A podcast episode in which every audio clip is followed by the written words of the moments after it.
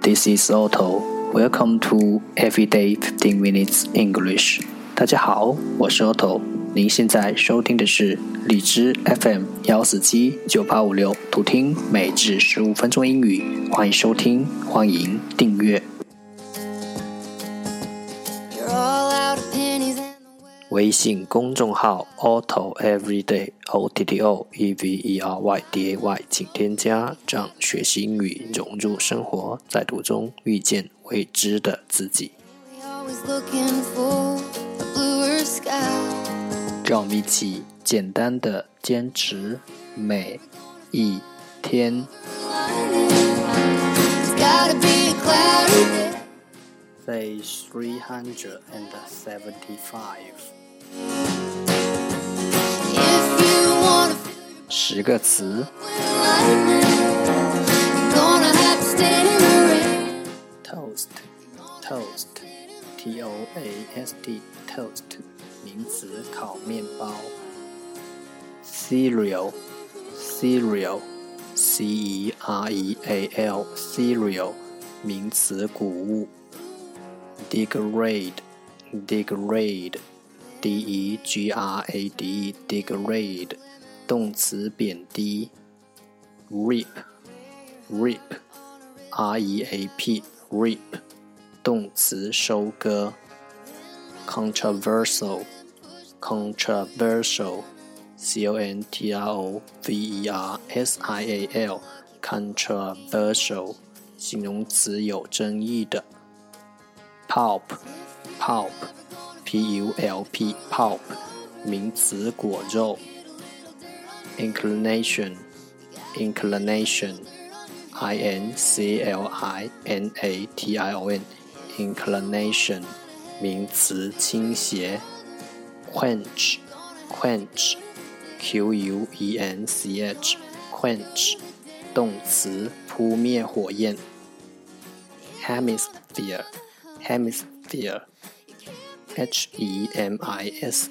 P H E R E，hemisphere 名词，地球的半球。preface，preface，P R E F A C E，preface 名词，序言。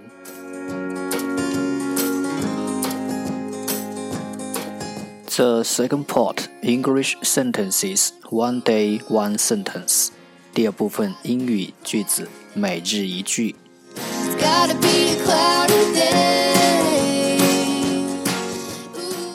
Persistence is the common trait of anyone who has had a significant impact on the world. Persistence is the common trait of anyone who has had a significant impact on the world. 坚持是世界上每个健硕的人共有的品质。Persistence is the common trait of anyone who has had a significant impact on the world.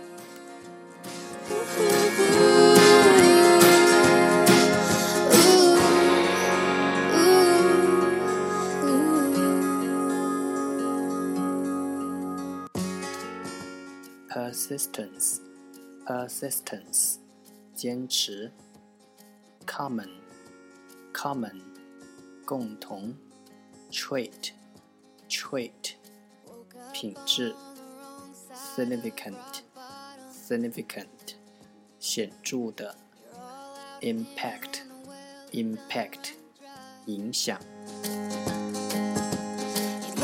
重复读。 Persistence is the common trait of anyone who has had a significant impact on the world.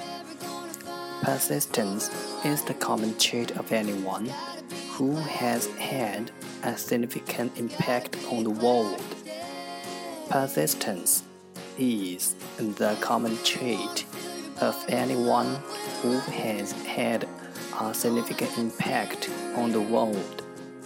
坚持是世界上每个健硕的人共有的品质。